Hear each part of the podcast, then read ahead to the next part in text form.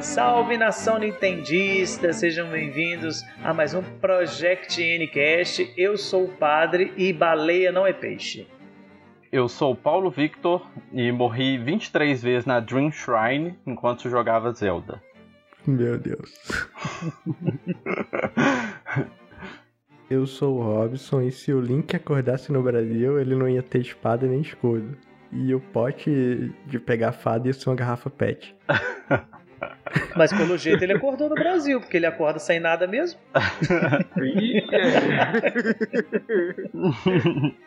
eu sou o Neto e eu chipo o Link Camarin. Eu também. Sou o Vinícius. Muito bem, estamos aqui hoje para poder falar de The Legend of Zelda Link's Awakening, um remake do clássico do Game Boy. Acabou de chegar o Nintendo Switch e o meu ainda não chegou nas minhas mãos. Não vou falar o nome da loja que não me entregou ainda, mas tudo bem. Então vamos aí nessa aventura totalmente diferente do Link, mas na lenda de Zelda sem Zelda, né? Vamos ver como é que é isso. Lembrando que é um cast de um jogo de quase 30 anos nós vamos tratar de história, então acho que já fica claro alerta de spoiler. Se você ainda não jogou ou não conhece a história, o que eu acho bem difícil para um nintendista, fique ciente disso. Vamos logo e roda a vinheta.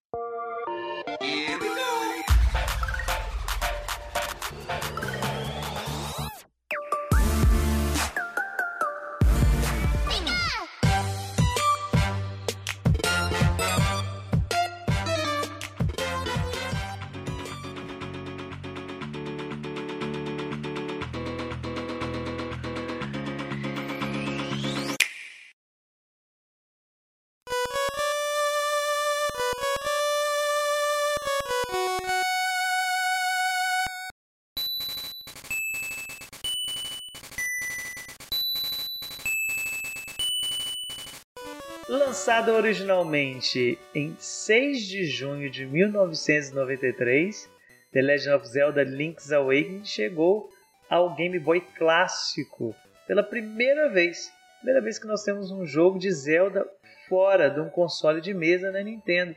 E o mais interessante de tudo é que é um jogo de Zelda que não é Zelda. Como assim? Então, padre, porque ele foi desenvolvido pelo Kazuaki Morita, que é um programador da Nintendo EAD, e ele acabou desenvolvendo um projeto paralelo, sem autorização da Nintendo, com o kit, com o kit do, do Game Boy, né, desenvolvimento do Game Boy. E a equipe depois começou a ajudar e o projeto foi crescendo até que chegou na mão do Tezuka, o Takashi Tezuka, diretor do, de vários jogos do, do Mario e também do Zelda, do primeiro Zelda, do Link, A Link to the Past, do Super Nintendo. E depois que ele lançou A Link to the Past, ele pediu permissão para a própria Nintendo para produzir o jogo. E foi aí que ele teve a intenção originalmente de converter o A Link to the Past para o Game Boy, a partir do projeto do, do programador, né? Que é o Kazuaki Morita, desculpa, às vezes eu esqueço. Mas é interessante a gente pensar, né, Robson, no, num jogo que foi pensado sem ser um jogo da franquia. Porque o Kazuaki Morita, ele trabalhou em praticamente todos os jogos Zelda. Os anteriores, antes do, do, do Link's Awakening, ele trabalhou em todos. Ele sempre esteve envolvido em alguma coisa, resolvendo alguma coisa ali, dependendo do cargo, né? Ele estava sempre mudando, mas ele estava sempre envolvido.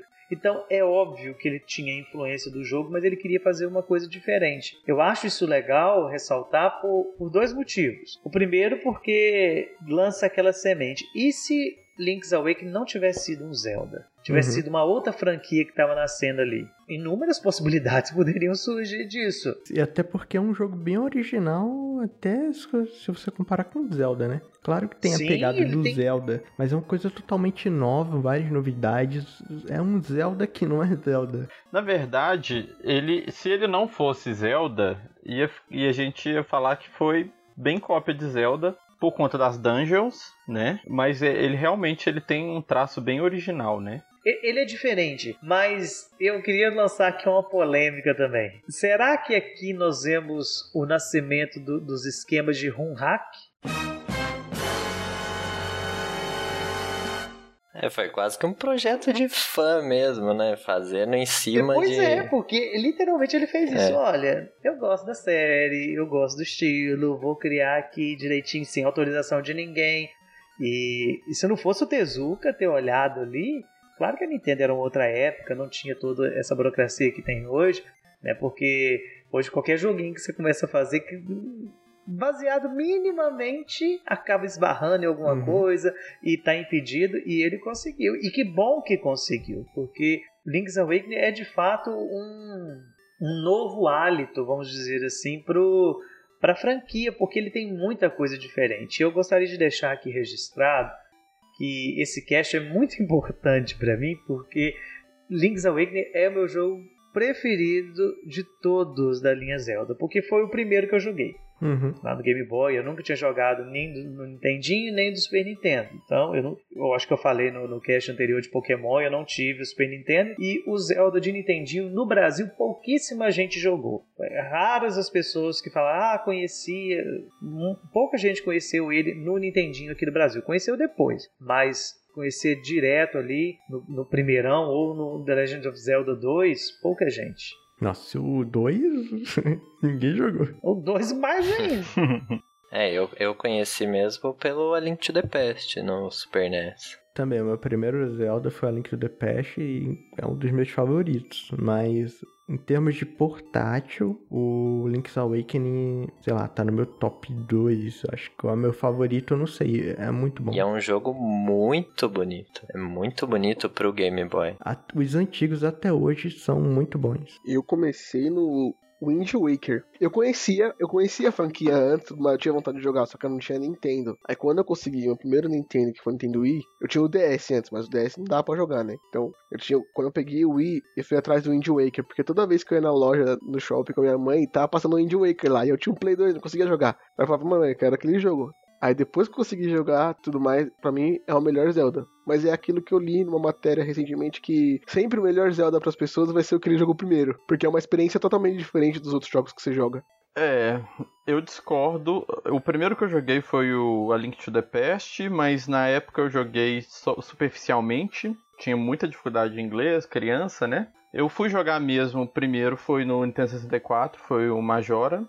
Excelente, né? Na época era um jogo incrível, só se falava do, do Zelda na época. Mas. À frente do seu tempo. É, bem à frente do tempo. Inclusive, até hoje ele é considerado o melhor jogo. O Ocarina ou o Majoras? É, desculpa, é o Ocarina, isso. É, o, o, meu Zelda preferido é o Breath of the Wild. Eu acho que de muita gente é um jogo que trouxe um novo ar para a franquia né? Eu nunca tinha jogado o Link's Awakening, é, mas eu acompanhei a live do padre, que o padre fez no início do ano, uma live zerando o Link's Awakening, e foi logo após o, o, anúncio da Nintendo, né, que ela relançaria o remake do, do Link's Awakening. E é um jogo muito bonito, né? Um jogo muito bonito, inclusive o de Game Boy Color, né? Em vista aos outros jogos, é um jogo muito bonito. Mas o é interessante ressaltar essa dimensão da dessa intenção do, do diretor no, no, início, né, de um programador na Nintendo, querer criar um, um, caminho baseado já na experiência Zelda.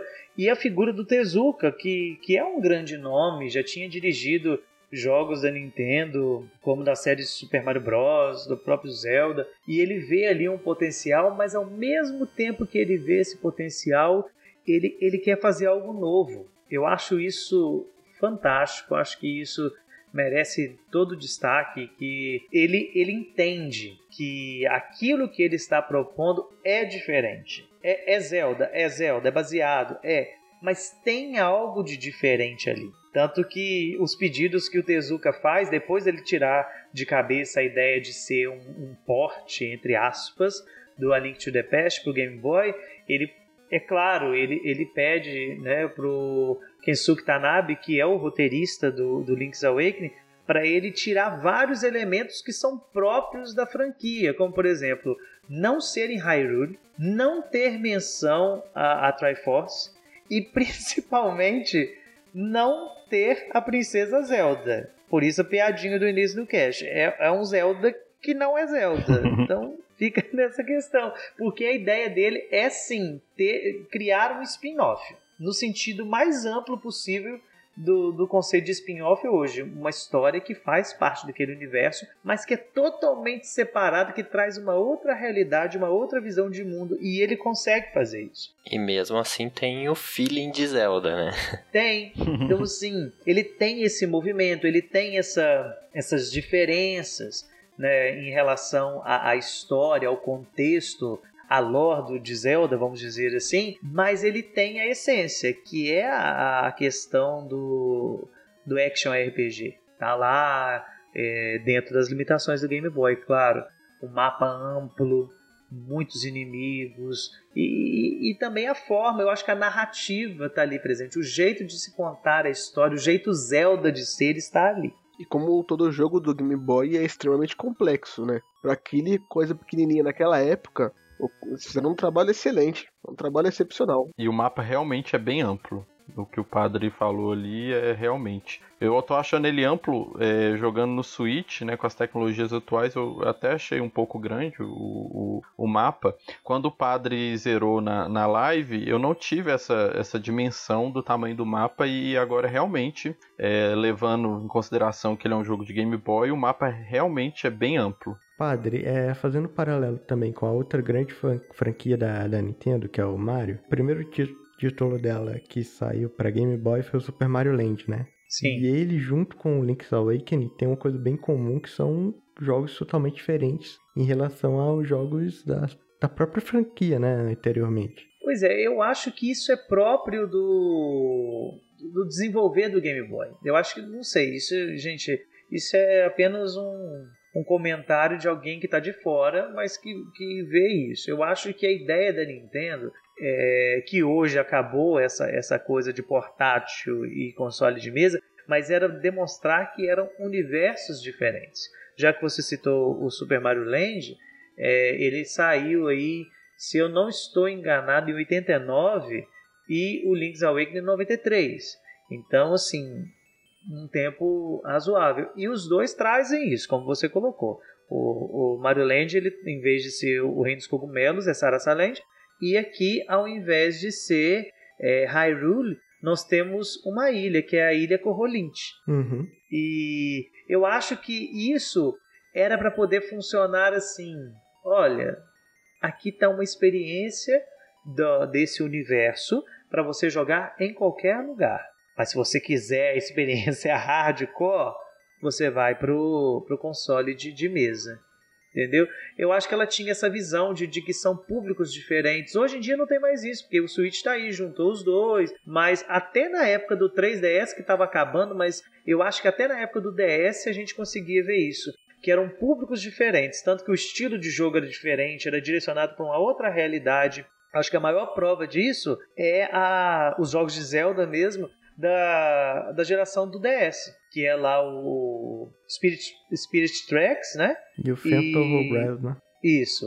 Então esses dois, vocês podem ver que ele tem uma pegada muito diferente. É. Muito, mas não deixa de ter o jeito Zelda de ser, não. como já disse. Mas é um público diferente. Então acho que isso é próprio do marketing deles, do, do jeito que eles querem é, atingir o público-alvo. Mas é interessante aqui ressaltar que, apesar dessa diferenciação, é, é, inegável que Link's Awakening bebeu da fonte que foi o sucesso Link's to the Past, que veio logo antes dele. Né? O Link's Awakening é o quarto jogo e o Link's to the Past é o terceiro. Então, ele trouxe não só a influência do sucesso, mas também alguns elementos principais da narrativa e também integrantes de equipe. Né? Eu vou citar aqui um nome apenas para a gente poder ter ciência, mas o Yoshiaki Koizumi, que é o roteirista da Link to the Past, ele está presente também junto no processo de desenvolvimento do, Link's Awakening. Então isso é, é fantástico, porque você tem um cara que estava ali por trás de um grande sucesso,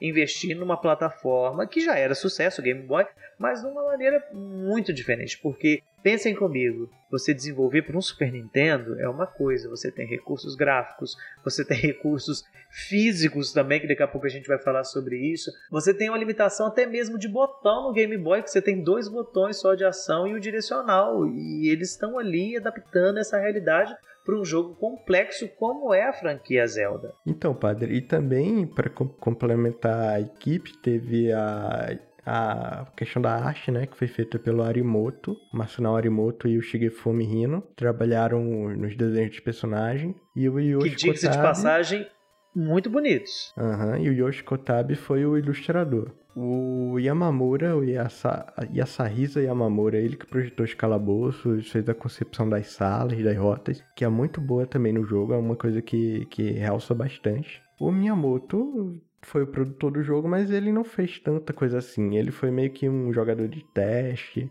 Ele tentou não dar tanta, sei lá, informação, dica no começo, tentou não atrapalhar o pessoal e só começou a dar mais suporte da, na segunda metade do desenvolvimento. Já a parte sonora, que a trilha sonora foi composta por Minako Amano e Kuzu Ishikawa que foi o primeiro trabalho deles, mas foi começou com o pé direito, né? Porque foi um, um trabalho excelente e como todo jogo Zelda, a trilha sonora é, é, magnífica. É, a trilha é fantástica, né? Ficou muito bonito, mas com tudo isso, com toda essa equipe é, por trás desse, desse jogo, ainda não é isso que faz a grande diferença do, do Link's Awakening para merecer um remake. A grande diferença dele está na narrativa. Não tem jeito, a narrativa dele é algo que merece todo o destaque da nossa parte, da parte de todo fã de Zelda.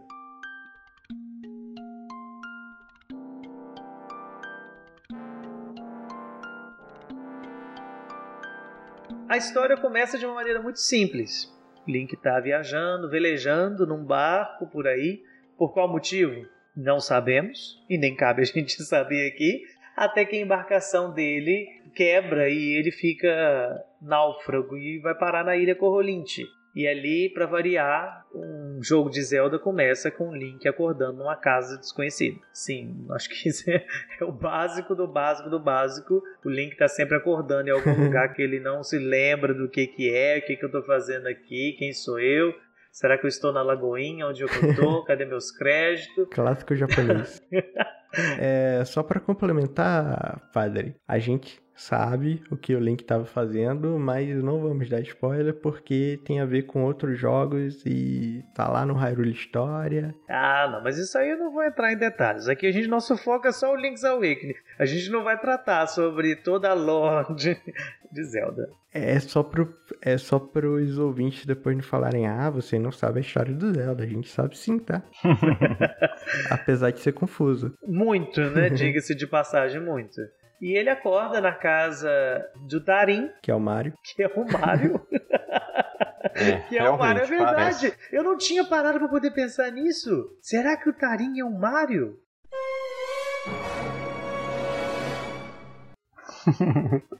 gente, faz todo sentido agora. Depois, depois a gente volta nisso.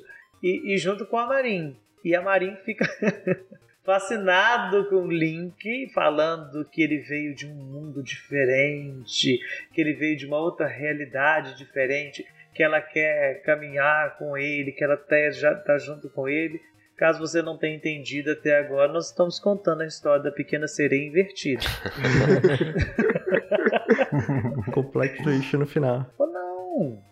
Na verdade, nós não estamos contando essa história, nós estamos contando a história de Pocahontas aqui. Né? O homem chegou, o homem louro lá, chegou, encontrou com a Índia lá perdida e pronto. Igualzinho. A Marinha Pocahontas agora. Marinha Pocahontas. Marinha Pocahontas. Então, e ela quer, quer ir para fora daquela ilha, quer, quer entender, ela se compara com uma gaivota. Tinha um bicho melhor para ela se comparar, não uma gaivota. Fica cagando na cabeça dos outros. Nossa, padre. ah, mas é, ué. Uai, gaivota é um É uma ave Ela legal. não conhecia tantos animais assim. Ela não conhece tantos bichos, né? É, na ilha não deve ter tanta diversidade assim, de animais. É. E depois de um certo tempo, o Link consegue recuperar a, a sua espada e uma coruja misteriosa avisa pra ele: Olha, você tá aqui, tá perdido, você tem um job aqui pra fazer que é acordar o peixe dos ventos, né? O Windfish, Que é uma baleia. que é uma baleia, diga-se de passagem, tá? Baleia não é peixe. Tem- eu protesto aqui, as pessoas não estão entendendo isso. e ele aceita, como sempre, o, o serviço e vai passando por cada um do- das dungeons para poder recuperar o- os instrumentos musicais das sereias. Tô falando que isso tem a ver com a Disney, vocês estão achando que eu tô brincando. E foi aí que começou a tara da, da franquia Zelda com os instrumentos musicais. Pois é, diga-se de passagem, tudo da franquia tem instrumento musical. Se tudo tem, você agradeça a esse jogo. Uhum. Daqui a pouco nós vamos falar mais ou menos um pouco disso. Mas é interessante, lembrando, a gente já avisou no, no início do podcast que a gente tem spoiler à torta direito nesse episódio, que aos pouquinhos você vai percebendo que, que não é tão simples assim, que essas dungeons têm al- algumas coisas diferentes. Devagarinho, eu, eu acho bem legal que eles vão contando a história de- dessa maneira bem cadenciada. E eles vão mostrando: olha, se você acordar o Windfish, vai acontecer uma tragédia. Que tragédia? Não sabemos. Depois começa um inimigo que você derrota a falar: ah, toma cuidado, por causa dos sonhos. Que sonho? Não sabemos. Depois vem o outro e fala: olha, você está dentro do sonho. Que sonho? Ah, o sonho do, do Windfish. E assim vai juntando né, as peças. Eu achei bem legal isso. É de uma forma bem sutil, né? É, é, é sutil, é discreto. Não tem um narrador falando pra você, olha isso, isso, isso. O própria coruja, né? é, Ela vai sempre falar pra você de forma enigmática. Ela tá sempre Uhum. ali te acompanhando e falando, olha, é, tem uma coisa de diferente no deserto. As cachoeiras, não sei o que, sempre de uma maneira bem enigmática, sem, sem tornar uma coisa maçante. Eu acho isso legal. Eu acho que esse estilo de narrativa é charmoso. E nas dungeons mesmo, as chaves é, se chamam é, pesadelos, né? Nightmare Key. Pois é, isso, isso é outra coisa. Os boss têm nome de pesadelo. Pesadelo tal, pesadelo tal. E você fica assim, pesadelo? Mas por que pesadelo? Aí depois você começa a juntar que, que tudo ali que está acontecendo de verdade é um, sonho. Você está dentro de um sonho de uma baleia que é peixe e que não é, e que voa. É, e, e isso.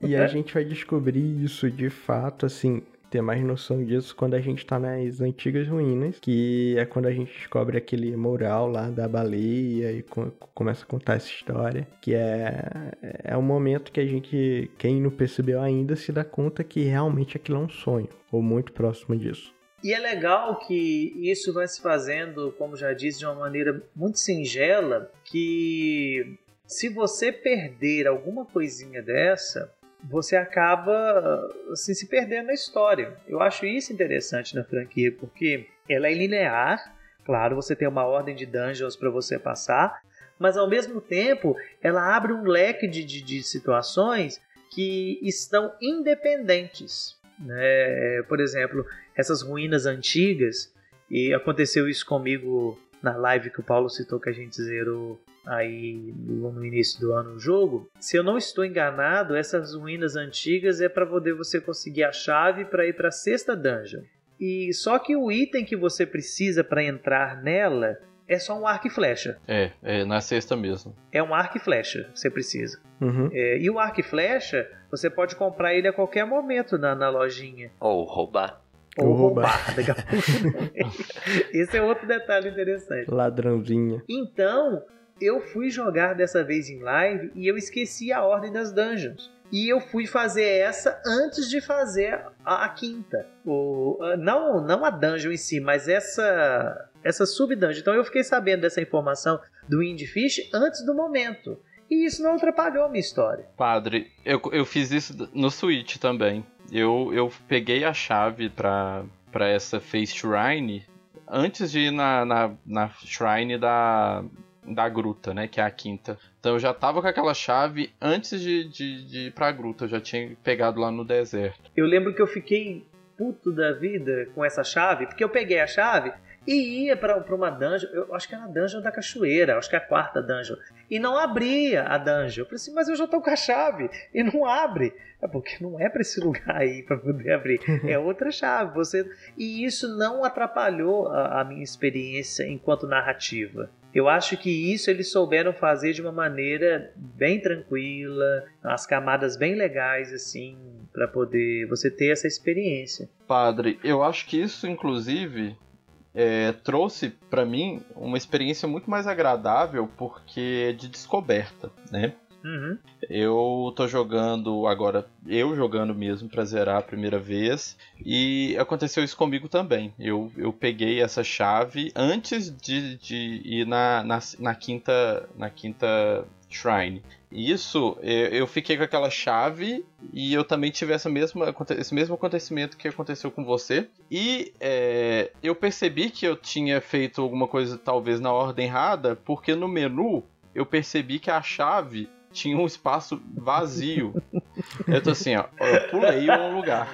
Você pulou, né? Pulou um slot ali. E, os meninos estão vendo tanto que eu tô demorando pra zerar esse Zelda, porque eu tô explorando tanto esse Zelda. Eu pego um. um, um aprendo uma habilidade nova, eu fico andando no mapa procurando o que, que eu, qual lugar novo eu posso ir com essa habilidade nova, né? Então é muito, tá, tá sendo uma experiência muito boa para mim, bem divertida.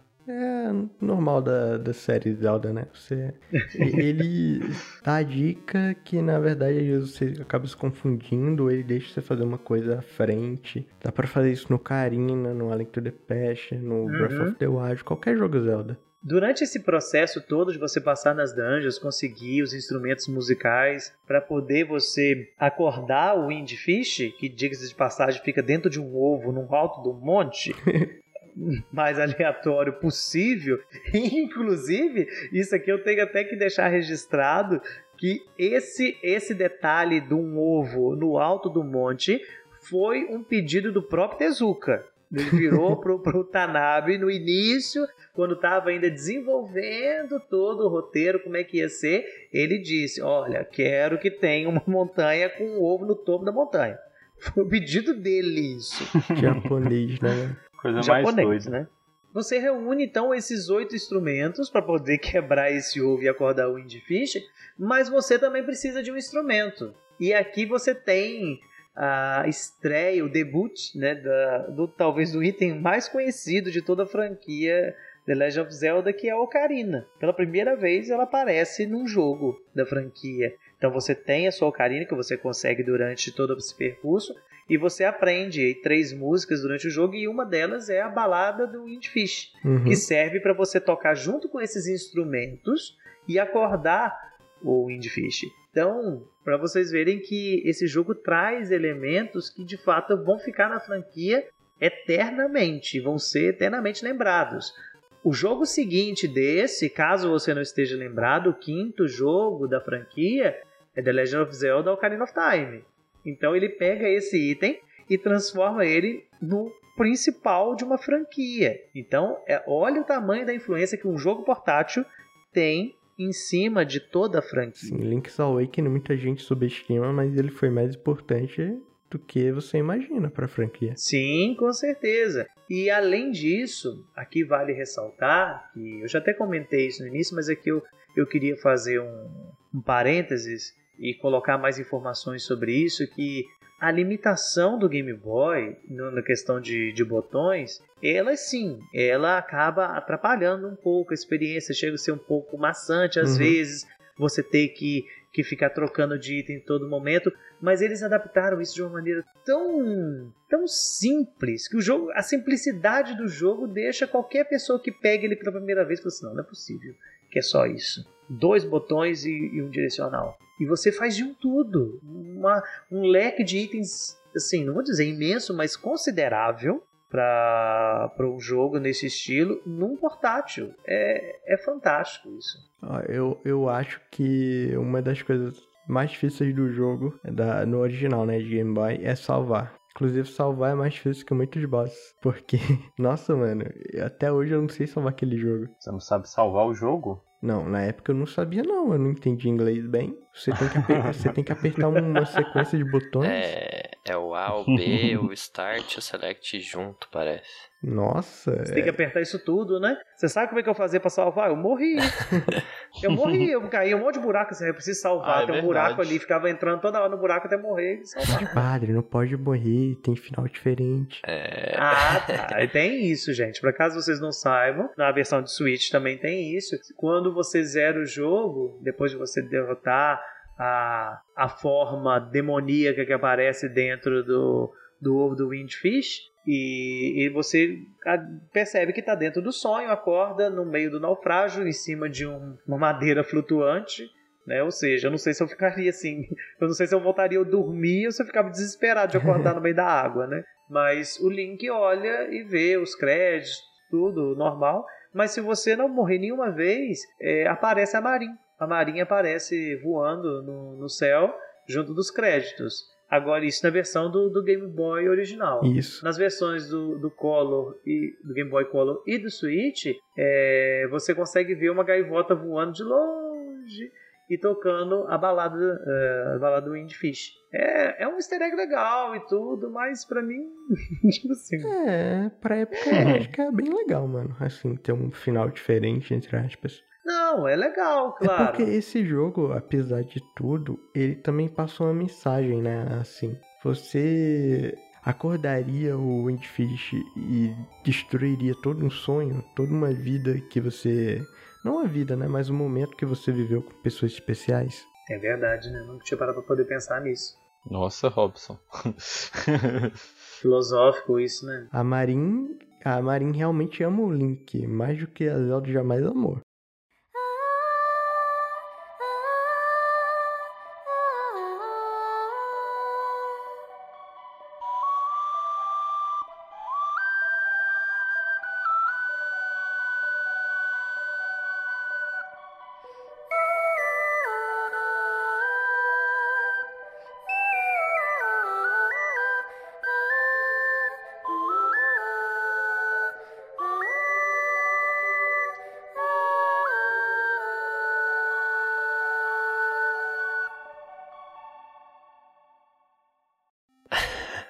Olha só, gente. Tá batendo lá dentro, velho. Eita! O negócio aí ficou, ficou pesado. E o Link como bom gado. Vou acordar porque senão depois eu apanho quando chegar em casa. Ou seja, a única namorada que o Link teve foi imaginária.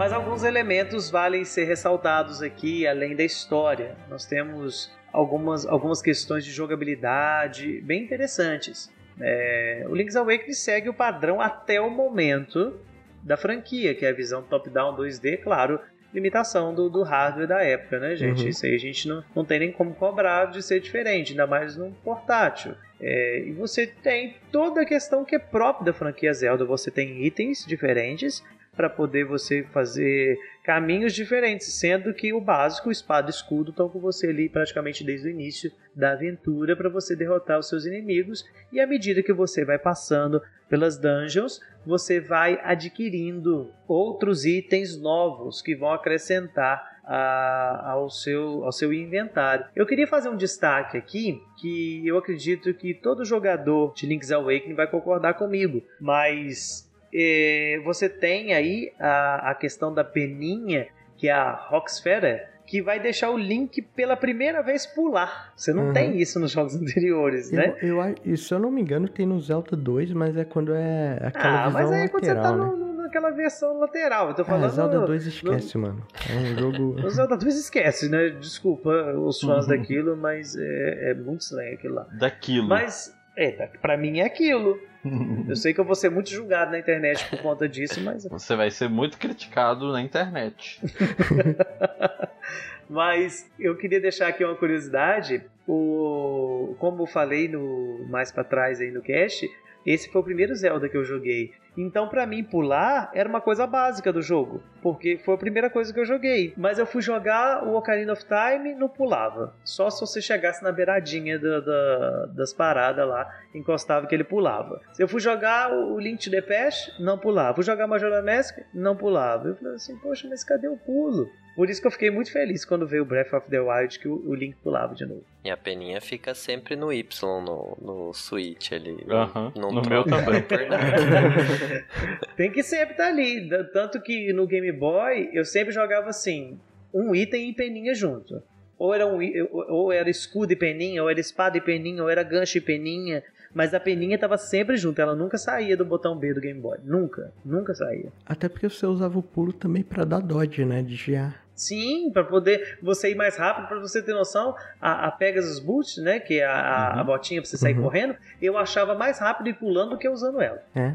Só usava ela para poder realmente quebrar alguma coisa ou derrubar alguma coisa. Sabe o que é engraçado? As duas coisas assim principais que o jogo trouxe de novidade, entre aspas, foram coisas que já tinham no Zelda 2. Só que o jogo foi tão esquecível que o pessoal dá mais crédito ao Link's Awakening, que é, é. o pulo com a peninha e também o, a visão lateral, né? O, o Zelda vira um side-scroller. Uhum. É, tem alguns trechos, Quando você desce a escadinha, geralmente. inclusive boss você tem alguns. É, o, o peixe, né? Uhum. O peixe e a águia também. É verdade. Agora, pra mim, o que, o que mais me chamou a atenção, e que aqui eu acho que eu vou ser muito xingado agora, é a presença de muitos elementos de outras franquias do, do mundo Nintendo. Você, principalmente da série Mario, mas você tem coisa de Kirby lá também no meio. Sim. Uhum. E algumas coisas, por exemplo, eu achava como eu joguei, eu jogava mais o Zelda do que do que outros jogos da Nintendo por conta do Game Boy, mas alguns itens eu achava que era de Zelda e não do Mario num, num primeiro momento. O, o Yoshi não, o Yoshi eu, eu já sabia que era do Super Mario hoje tudo, mas o Shy Guy, por exemplo, aparece e eu achava que o Shy Guy era do, do Zelda e não do, do, do mundo do Mario. Aham, E o Goomba também, que é diferente O do Goomba. Super Mario World, por exemplo. É, tem um Goomba, tem Shy Guy, tem Piranha Plant, tem até os Chomp, gente, lá tá lá. É, e aquele polvo também, né? Como é o, é o Blooper. Blooper, né? Também tá lá. Tem o Bull, tem um monte. tem muito inimigo do Mario lá. Muito, mas muito mesmo. De fato. E, e isso é legal porque, assim, trouxe um charme próprio que você. Claro que depois em outros jogos, como por exemplo no Ocarina, você tem alguns easter eggs, mas não no nível desse. É muita coisa. Inclusive, é, adiantando um pouco o assunto, nós temos uma sequência de troca de itens, que é a primeira vez que aparece na franquia, que você pega um item no início e vai trocando esse item até chegar no final para você conseguir um item especial. Numa das trocas, você pega uma carta para entregar para o senhor escritor, Uhum. e eu não sei se na versão do Switch acontece isso. Mas Acontece. quando você entrega a carta pro, pro senhor escritor e vai abrir, tem uma foto, é uma foto da Peach. É, É. no Switch também. Não é uma foto da menina. E é muito engraçado, porque quem manda, acho que é uma cabrita. É uma cabrita lá da Animal Village que manda. Aí o cara fala, lê, nossa, que foto linda. E o Link fala assim, é, eu acho que não é uma foto dela. Vocês A menina que, enganou, a cabrita enganou o cara, mandando uma foto da Peach. vocês acham que o, a Animal Village, que é o, a- o lugar onde o, tem a cabrita e vários animais, teve inspiração, no caso, foi inspiração pro Animal, Animal Crossing? Eu pensei nisso, eu pensei nisso, Robson. Eu, olha, não tinha parado pra poder pensar nisso, mas pode ser. Inclusive no, na versão do Switch tem o. Eu acho que é tipo uma galinha do Animal Crossing que aparece como easter egg né, nessa vila, numa das casas. Pai, você sabe que eu nunca tinha parado pra poder pensar nisso, agora eu tô aqui impactado com a história. Não, pois é, faz, faz sentido. Eu também tava pensando nisso enquanto eu tava jogando. Multiverso da Nintendo confirmado. Nintendo Ultimato. Nintendo Ultimato. E tem outras coisas, né? Claro, tem muitos, muitos personagens interessantes no, no jogo, muitos NPCs legais. Eu queria destacar aqui o, o velho lá do telefone, Urira. Urira. Urira, né? Aquele velho é muito estranho, cara. Você conversa com ele e não fala nada. Nada. Agora você liga no telefone e ele te conta tudo do jogo. Fala tudo o que fazer. É, e também, padre, foi nesse jogo que deu pra usar alguns personagens né, NPC pra você passar de puzzles e algumas partes do jogo. A própria Marin, Sim. você usa ela, ela te acompanha. E o, o mais legal que eu acho que é você usa o galo pra passar da. O galo é Da muito ponte. divertido, cara. você ressuscita o galo, mano. Você ressuscita o galo e vai. Agora, uma dúvida. É Marin ou Marim? Marin. Marim. Marim, né? Eu falo Marin. Eu sempre falei Marim por conta do, do Cavaleiro do Zodíaco. É, eu também. Fala Marinho, tá? Ah, tanto faz, mano. É o que você quiser.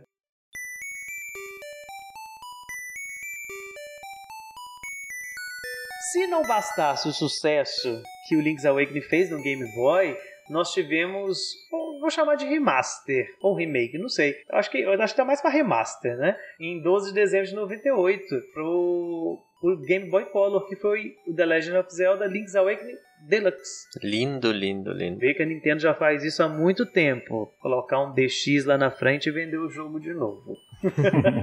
Mas só que a diferença dessa versão é que, além dela vir totalmente colorida e diga-se de passagem, é lindo. Lindo mesmo. Uhum. Eu- não foi essa versão que eu joguei, eu jogava a versão original mesmo do, do Game Boy. É, ela trouxe algumas novidades, entre elas, em primeiro lugar, a Color Dungeon, que é uma dungeon bem. Eu, eu gosto de dizer que ela é bem mais desafiadora que as outras, eu achei, quando joguei essa versão. E ela tem aí que no final ela te dá um item novo, que são duas roupas novas. Você escolhe a roupa vermelha, que te deixa mais forte no sentido de ataque, e a roupa azul, que te deixa com a defesa melhor, mais forte no sentido de defesa. Uhum. Além disso, nós tivemos a compatibilidade com o Game Boy Printer. E caso você não saiba, o Game Boy teve uma impressora própria. Alguém já teve isso aí? Eu nunca vi. Eu nunca Não. vi isso funcionando. Eu também não. O máximo que eu vi foi aquela Game Boy, aquela câmera lá de Game Boy que inventou a selfie. Diga-se de passagem. Em 98, o pessoal do Brasil nem tinha impressora, usava fax. Se- eu acho que eu nunca vi um cabo Game Link na minha frente. Nem eu. E, e essa compatibilidade com o Game Boy Printer é porque ele trouxe um novo personagem que era o Rato Fotógrafo, que ele fazia foto, fotos do Link em alguns Era uma momentos. side quest, né? Nossa, eu adorava É. ele. É muito, muito legal. E pra fazer o 100% da side quest dele, tinha que roubar, né? Na loja. Sim. Sim. Padre, você que jogou a versão do Colo, é, é bem parecido. É bem parecido mesmo, né? A foto. Ah, o design da foto do Link com o novo Link do remake. Sim, e esse ponto é parecido, porque, como eu falei, eu joguei o original lá atrás, nos anos 90, Uhum. e agora eu joguei no, no, no Virtual Console essa versão Deluxe. E, e, de fato, é bem parecido, eles foram bem fiéis nesse ponto. Claro que foi inspiração para poder fazer aí a- esse novo remake.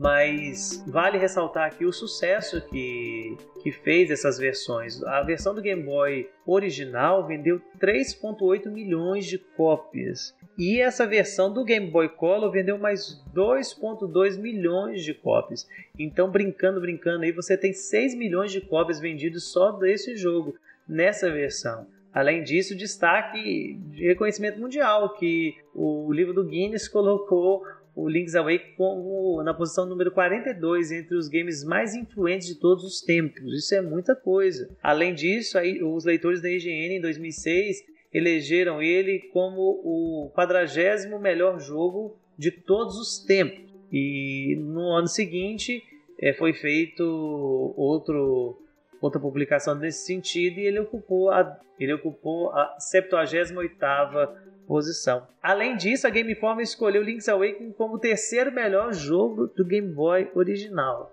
Ou seja, se você não jogou esse clássico ainda, não sei o que, que você está fazendo, mas pare e jogue.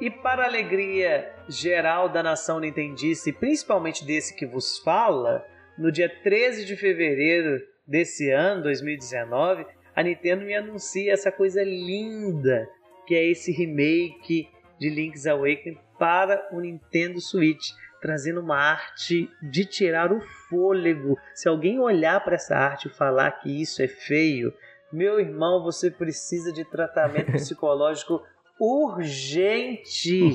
urgente, urgente, urgente. Eu lembro que no começo o pessoal tinha falado, tinha gente que não tinha gostado, que não parecia Zelda, mas eu desde o começo nossa, me apaixonei. Também. Cara, a impressão que eu tô vendo é que eu tô vendo uma massinha de modelar todo ali bonitinho, arrumadinho, com vida. Cara, é muito lindo esse jogo. Maravilhoso. E além disso, é, é, ele traz não só essa arte bela, magnífica, mas também traz várias modificações no sentido de jogabilidade, adaptando para os controles atuais. Chega de dois botões só, vamos pegar todos os Graças botões que o Switch Deus. tem. Graças a Deus, para poder a gente não precisar ficar tirando a peninha do, do botão do botão Y, para a gente estar sempre pulando, né? E, e, além disso, também trouxe alguns elementos novos, como a, a presença de mais itens colecionáveis, que eles têm agora umas bonequinhas que você vai conseguindo durante o jogo, indo colocando também em alguns lugares da vila. Você tem mais conchas secretas. A gente não comentou isso, mas vale aqui comentar. Né? Você tem uma, alguns colecionáveis presentes. Essas conchas que, quando você completa 20 conchas, você ganha. Isso na versão original a espada com um level maior, que quando você tá com life cheio, ela atira né, uma outra espada. Que é uma referência tá- ao primeiro Zelda. É referência ao primeiro Zelda. E agora no nesse remake você tem 50 conchas, é isso mesmo? Uhum. Então, bem mais conchas para você colecionar. E o jogo saiu agora, literalmente, 20 de setembro desse ano. E quem foi responsável por esse remake foi a Grezzo, que fez os remakes de Ocarina of Time e Majora's Mask pro 3DS. São muito bons. Ou seja, uma equipe de responsa, né? E a soundtrack do jogo foi totalmente rearranjada e teve instrumento ao vivo, sintetizado, instrumento eletrônico. Ou seja, foi tudo refeito e ficou maravilhoso.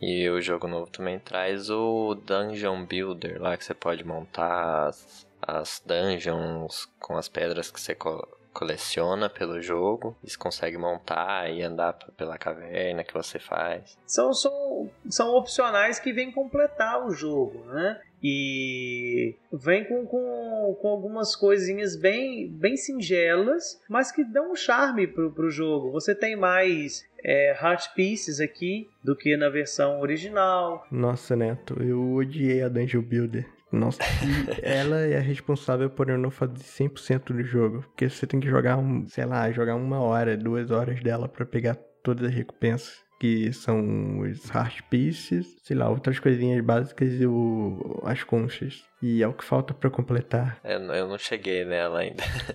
Nossa, ela é horrível, cara. Eu odiei. E o pior de tudo é que ela entrou no lugar do rato que, que é o fotógrafo. E eu adorava ele. Ou seja, eu quero que ela se exploda e traga o rato de volta. Devolva o meu rato. Eu não cheguei nem. Eu desbloqueei, a gente desbloqueia lá no início, né? Mas eu não. Na época que eu. Quando eu tava lá na, naquela parte do mapa que desbloqueou as Dungeon Builders, é, eu não. Eu comecei a montar aquilo ali e não me empolgou tanto. Mas eu achei interessante, né? Parece que dá pra compartilhar online também, não dá? Não, Não dá, né? Não dá? Não. não. Gente, eu tava achando que essa função, o negócio Eu dela era pra também. isso. Gente do céu. eu jurava que dava pra compartilhar online. Eu Eu também. jurava também. Se eu não me engano, o único jeito de compartilhar é com Amiibo. Você salva no Amiibo um negócio assim. Ah, tá. Mas existe um jeito de compartilhar, pelo menos. Que diga-se de passagem, um abismo mais bonito que já foi feito. Ah, mas beleza, pô. Eu vou pegar aqui, salvar minha dungeon no Amiibo, vou mandar por correio pros meus amigos. Aí ele pega a dungeon lá e devolve. Porque se tivesse pelo menos o Street Pass, né? É, pelo menos Street Pass, pelo menos alguma coisa, né? Quero o rato de volta. Queremos nosso rato de volta. Mas é legal que, que foi uma, uma saída que a Nintendo teve, porque eu amo esse jogo, já disse inúmeras vezes e vou repetir isso quantas vezes for preciso, mas é um jogo pequeno. É muito. É um jogo pequeno. Você consegue fazer esse jogo, sim, tranquilamente, não 100%, mas tranquilamente com 5 horas. Olha, você faz esse jogo. Padre, eu não vou dizer que é um jogo pequeno, mas é um jogo para portátil, em 93. É, mas então, isso não, eu estou falando, ser um jogo pequeno não é um defeito no, no Não. meu, na minha concepção. Eu estou falando que é um jogo pequeno porque ele é. Então, assim, se você está esperando um jogo que vai te prender por 20, 30 horas, não é o seu jogo. Mas é um, é um jogo que, que cumpre a sua função, que é o quê? Te divertir. Eu vou fazer 20 horas no jogo.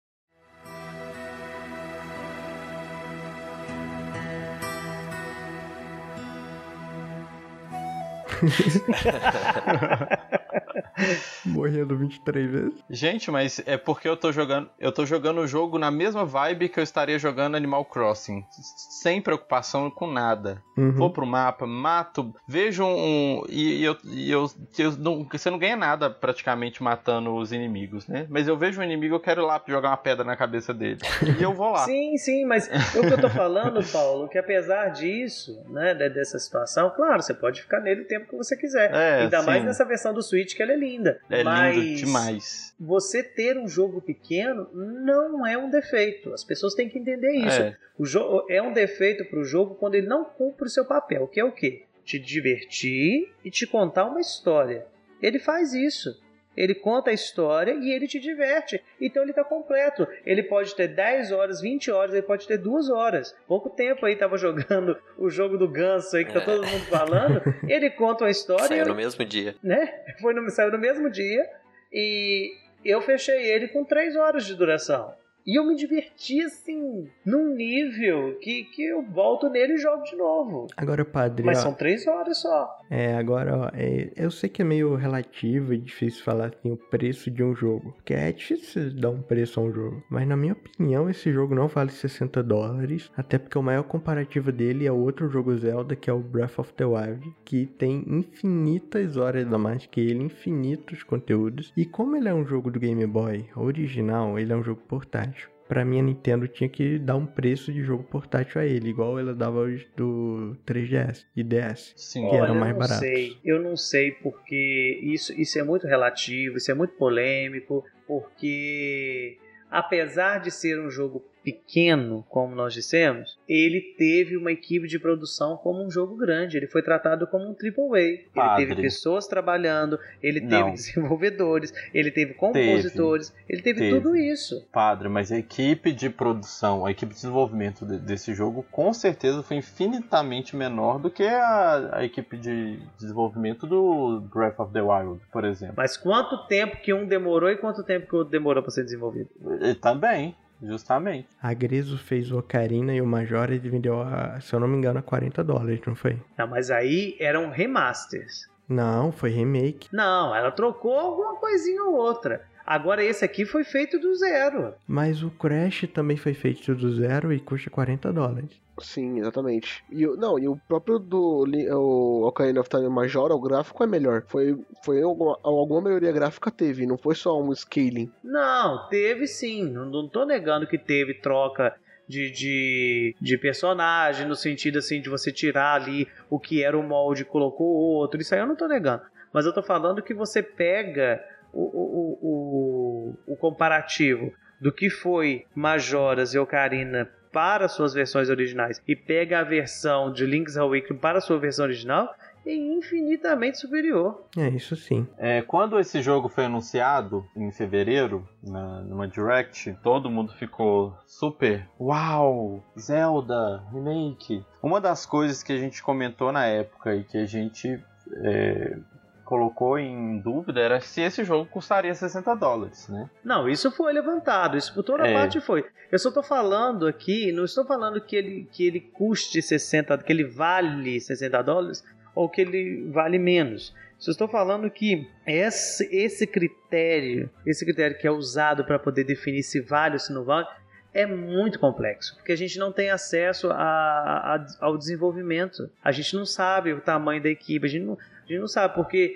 o jogo ele pode ter se desenvol- começado a, ter- a se desenvolver, por exemplo, ano passado. Não sei, tô chutando. Claro Sim. que não foi, mas foi desenvolvido ano passado para poder sair agora. Ah, mas a equipe do, do, do Breath of the Wild, não sei o que, era maior. Pode até ser, mas olha quanto tempo que foi. Então, justamente, tem que ser mais caro. Não, você, você não tá entendendo. Eu tô falando no sentido de, por exemplo, pode ser que as equipes te- tenham até mesmo o mesmo tamanho. Sim. Pode ser, mas uma demorou mais porque tinha mais trabalho e outra demorou menos. Mas não diferencia que seja um jogo completo. Tá, é muito relativo e a gente não vai chegar a nenhum. Ah, isso é muito complexo. Ah, não sei, gente. Eu tô defendendo porque eu amo esse jogo. Ah, Relaxa.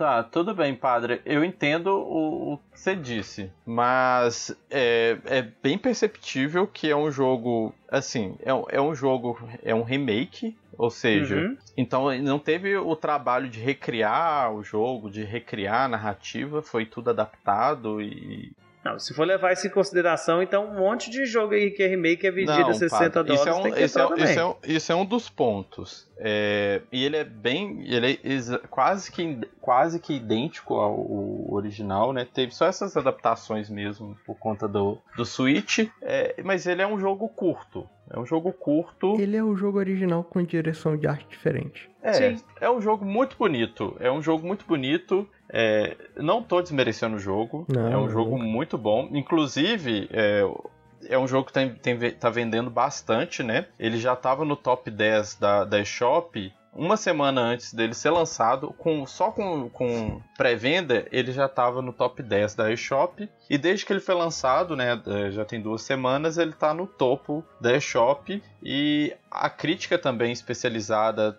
tá colocando esse jogo com uma nota muito boa. Atualmente ele tá com a nota 88 no, no Metacritic, com muitas críticas, tá- ele tá com 96 críticas positivas e somente uma crítica mediana, não tem nenhuma crítica negativa. E as pessoas que, os usuários também que estão jogando, né, os jogadores, colocaram ele com a nota de 8.7, né? Então é uma nota muito boa, é um jogo que agradou. Foi um Sim, bom trabalho sim. da Nintendo. É, o jogo é de fato muito bonito. Agora, algumas coisas precisam ser ditas sobre o jogo que nesse ponto eu concordo que ele não vale 60 dólares. O, o o principal deles, ele tem um problema de otimização, Uhum. Uhum. que é notável a questão do- da queda de FPS. Uhum. É, infelizmente. Isso, isso eu reparei também. né? Eu, como já disse, eu não peguei meu jogo ainda porque é, eu queria até contar aqui, um- abrir um parênteses, mas os meninos sabem disso.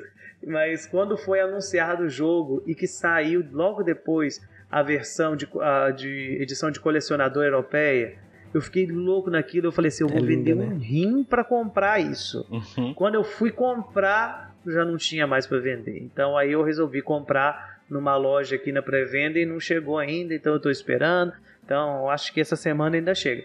Mas vendo alguns vídeos, é nítido a queda de FPS. É, dá pra até melhorar um pouco se você coloca o jogo na memória interna do, do Switch em vez de deixar no, no micro SD. Ele dá uma melhorada. O meu eu troquei e deu uma melhorada até, mas às vezes ainda cai. O meu tá no micro SD e, e ele, assim, cai FPS, atrapalha, quer dizer, incomoda, mas não atrapalha, dá pra jogar Não, tranquilo. não, mas, mas a gente precisa ser dito. É, a questão do Blur também, eu não gostei tanto. Acho que incomoda um pouco meus olhos. Mas eu acho que é uma escolha da direção de arte mesmo. Porque eu acho que aquilo é meio que pra representar que é um sonho, que é uma imaginação. Eu não colocaria, eu não gostei, mas eu entendo. Não, pra mim não atrapalhou, não. Será que isso também não é uma, uma própria estratégia de hardware? Eu acredito, padre, porque o jogo fica nítido que cai o FPS. E outra coisa, eu achei que a Nintendo lançaria uma correção pra isso. Pode ser que lance, porque ela demora, né? Mas Então- eu acho que foi escolha de arte mesmo. É, mas ela não anunciou nada. Não, ô Robson, eu falo de correção não pro Blur, né? Isso aí já, já,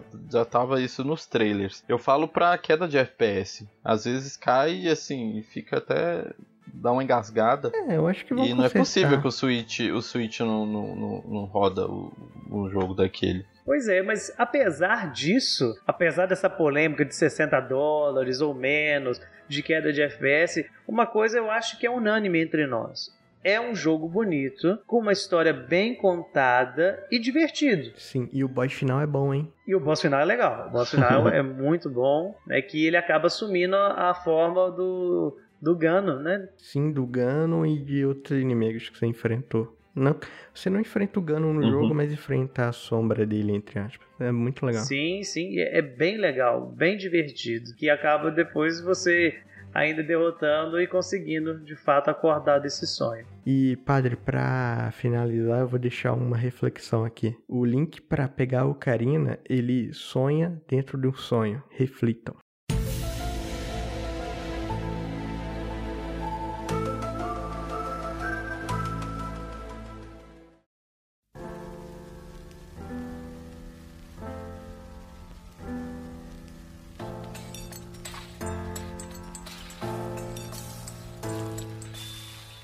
Só de sonhos vivem a gente. Nós temos coisas concretas também que estamos acompanhando nesses tempos. Então agora vamos fazer as nossas indicações, o que, que a gente está vendo, jogando, lendo nesses últimos dias. Paulo, o que, que você tem para nós? Eu vou indicar a nova temporada de American Horror Story, que é, se chama 1984, ela se passa nos anos 80. E a temática de todo quem já assistiu American Horror Story sabe que toda temporada é uma, uma história nova, certo? E a temporada desse ano é sobre slashers, né? E tá muito legal e é impressionante como é uma série que se reinventa e traz os mesmos atores e tudo, e ela se reinventa e, e continua muito bom, né? Já tá na nona temporada e cada temporada que passa eu gosto mais. Então eu vou indicar American Horror Story. Muito bem, Robson, o que, que você tem para nós? Então, padre, eu não vou indicar comida, Isso aí, muito bem. mas vou indicar um canal de culinária. Ah, Ah. mas já tá bom. Menos mal. É um canal brasileiro que, assim, é um ex-chefe que dá muitas dicas de cozinha, assim, pra você que quer aprender a cozinhar, saber alguns truques. Ele é bem didático e explica bem, é, dá muita receita legal também, e até receita mais sofisticada. Ele dá dica dos ingredientes para substituir, dica de como cortar um alimento, é, como temperar bem, enfim, é- ele dá dica de chefe profissional e é um canal sensacional se você quer aprender um pouco mais de culinária. Eu indico muito que é o canal Underchef, tá lá no YouTube e é muito bom. Muito bem. Neto, Bom, hoje eu vou indicar um anime. Eu acho que todo mundo já deve ver, já até, mas eu quero falar porque eu gosto dele. que é Boku no Hero, uma Hero Academia. Vai começar a quarta temporada agora. é, vai começar, vai passar no Crunchyroll. E para os poucos que ainda não sabem, é, é um, conta a história de um mundo que existem super-heróis. E o Izuku Midoriya, que quer ser um- o maior super-herói de todos, né? É muito legal, eu, eu gosto bastante. Vinícius. Bom, eu vou indicar um anime também que eu assisti recentemente, mas o padre ele já tinha indicado pra gente daqui. E eu só assisti agora que é The Promised Neverland. Ah, Muito bom, muito bom. Olha, meu, é espetacular. Eu não sei como é que a pessoa teve uma mente tão insana pra criar um negócio tão. É japonês, pô. É japonês, cara. Só pode, cara. Eu sei, pra se situar, é um orfanato, né? Onde tem as crianças lá que vivem no orfanato totalmente fechado. E quando elas são adotadas, né? Elas nunca mandam carta de volta nem nada. Aí um dia, né? O protagonista vai lá levar um bicho de pelúcia pra uma pessoa que foi adotada, que esqueceu. Ela tava indo lá pro portão. Quando ela chegou lá, descobre que, na verdade, E, cara, é insano, é demais. Tem, recomendo muito. Muito obrigado, padre. Nossa, É muito bom mesmo. Eu hoje vou quebrar a regra. Eu vou indicar duas coisas. Só vai. Bom, primeiro eu queria indicar um canal do YouTube de um grande amigo nosso aqui, que é o Furipe. E ele tá com um canal novo agora só de gameplay que se chama Agora Joga no YouTube, né? Então sigam lá, o conteúdo dele é muito bom. Geralmente ele faz conteúdo mais voltado para Pokémon no canal principal dele, mas nesse Agora Joga é bem amplo as gameplays dele, então bem legal. Tem muita coisa de É Nintendo lá. excelente, muito bom. Outro dia mesmo a gente fez, ele tava num- numa live de Mario Kart, tem, tem coisas, alguns vídeos de notícia, bem legal, dê uma forcinha pra ele lá. Agora joga, o nome do canal. Excelente. É, muito bom. E agora também, já que três, dois indicaram um anime, eu também vou indicar um anime que deve ser considerado aí o shonen do ano, que tá todo mundo falando nele ultimamente, que é o Kimetsu no Yaba, que no, por aqui é mais conhecido como Demon Slayer. Ah. E olha, fantástico, fantástico. É uma história bem simples, mas ao mesmo tempo muito profunda. Ele conta a história do Tanjiro, que é um, o filho mais velho de uma família, que tem lá os seus irmãos, a sua mãe, e ele trabalha para poder é, colocar comida dentro de casa, até que um dia ele sai para poder vender algumas coisinhas, conseguir alimento, e quando ele volta, um demônio, ou Oni, como eles chamam no, no anime, matou a família dele toda, e além disso, a irmã dele, a Nezuko, é transformada em demônio também. Então ele fica nessa de querer é, transformar a irmã dele de novo em ser humano. Então ele carrega ela para cima e para baixo, ele consegue controlar ela, ela não tem tanto esse instinto de querer matar outros seres humanos. E no meio disso ele entra para uma ordem de caçadores de demônios. E olha, é fantástico, fantástico, fantástico. Há pouco tempo atrás teve aí muita gente falando de um episódio em particular que eu não vou dar spoiler aqui, que é um show de história e de qualidade de animação que assim, você ficar de boca aberta. Se você está buscando um anime shonen bom, com conteúdo, com boa animação, com boas batalhas, assista Kimetsu no Yaba Demon Slayer, tá lá no, no Crunchyroll. Vale muito a pena.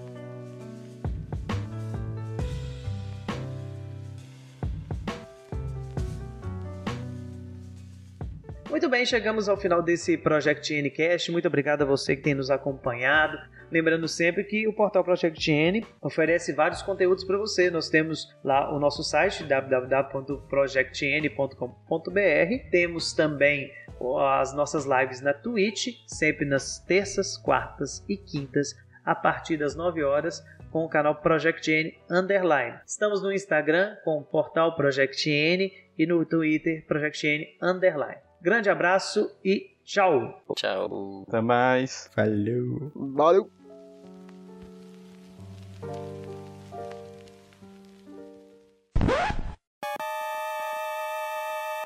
O Paulo demorou essa fase. Gente, eu demorei. Eu demorei. eu demorei. Eu demorei umas meia hora pra passar essa dungeon que é ridícula. Nossa, Paulo. Você. Olha só, deixa eu explicar por quê. Os Não, coraçãozinhos. não adianta se explicar, Quando Paulo, você, você é morre, ruim você mesmo. não começa com seus corações todos, certo? Uhum. Certo. E, e você encostava naquele bicho e tirava 50 corações, sendo que você Mas, tem Paulo, se 5. você consegue pular por cima deles. Não, só eu correr com a bota, mano. É, ok. Dá pra você correr, só que. Só que tem que hora uma que, não tem pra, não não dá pra correr e vira um buraquinho lá no. Faz um buraco na pedra. Gente, é fácil mesmo, é fácil.